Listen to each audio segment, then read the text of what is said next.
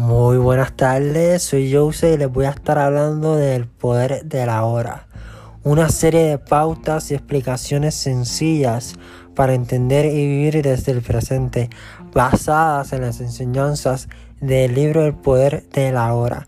Con una serie de preguntas y respuestas, el autor expone cómo vivir desde el presente. Así, cuando escuchas un pensamiento, no solo eres consciente del pensamiento, sino también de ti mismo como testigo del pensamiento. Ha hecho su aparición una nueva dimensión de conciencia. Cuando escuchas el pensamiento, sientes como si hubiera una presencia consciente, tu yo profundo, por debajo o detrás de él. De este modo el pensamiento pierde su poder sobre ti y se disuelve rápidamente porque ya no energetizas tu mente mediante la identificación con ella. Es el principio del fin del pensamiento compulsivo e involuntario. Cuando el pensamiento se aquieta, experimentas una discontinuidad en la corriente mental, una brecha de no mente. Al principio las brechas serán cortas, tal vez duren unos segundos, pero gradualmente se irán prolongando. Cuando ocurren estas discontinuidades, sientes cierta quietud y paz dentro de ti. Es el principio del estado natural de sentirte unido al ser, generalmente anulado por la mente. Con la práctica, la sensación de quietud y la paz se va ahondando. De hecho, esa profundidad no tiene fin.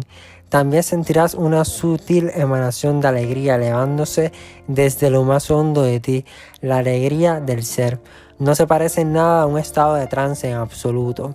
Aquí no se pierde la conciencia, de hecho ocurre más bien lo contrario. Si el precio de la paz fuera una disminución de la conciencia y el precio de la quietud fuera una falta de vitalidad y de alerta, no merecerían la pena. En ese estado de conexión interna estás mucho más alerta, más despierto que en el estado de identificación mental. Estás plenamente presente y también se eleva la frecuencia vibratoria del campo energético que da vida al cuerpo físico. A medida que profundizas en este reino de la no mente, como a veces se le domina en Oriente, vas alcanzando el estado de conciencia pura.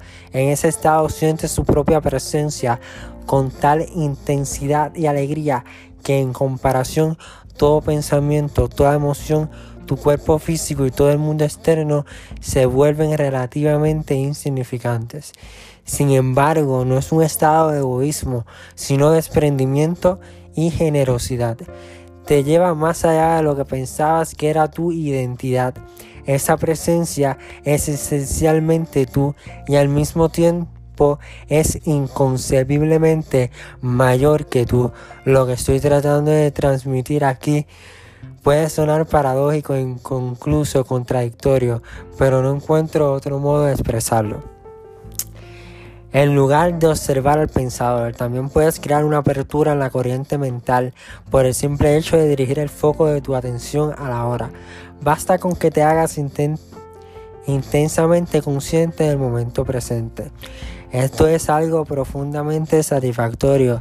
De este modo retiras la conciencia de tu actividad mental y creas una brecha sin mente en la que estás muy alerta y consciente, pero no piensas. Esa es la esencia de la meditación.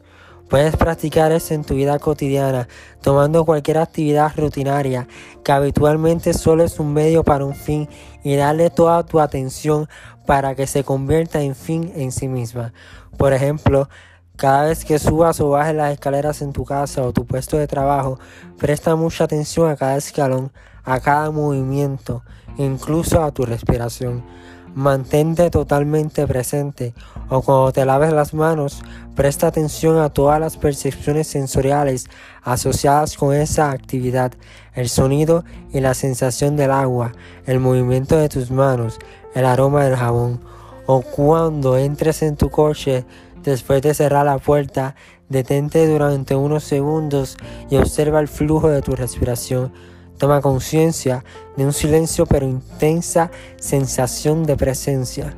Hay un criterio que te permite medir el éxito logrado en esta práctica, el grado de paz que sientes en tu interior. De modo que el paso más vital en tu camino hacia la iluminación en este, aprende a no identificarte con tu mente. Cada vez que creas una apertura en el flujo mental, la luz de conciencia se fortalece. Puede que un día te sorprendas sonriendo a la voz que suena en tu cabeza, como sonreirías a las travesuras de un niño. Eso significa que has dejado de tomarte el contenido de tu mente tan en serio y que tu sentido de identidad ya no depende de él.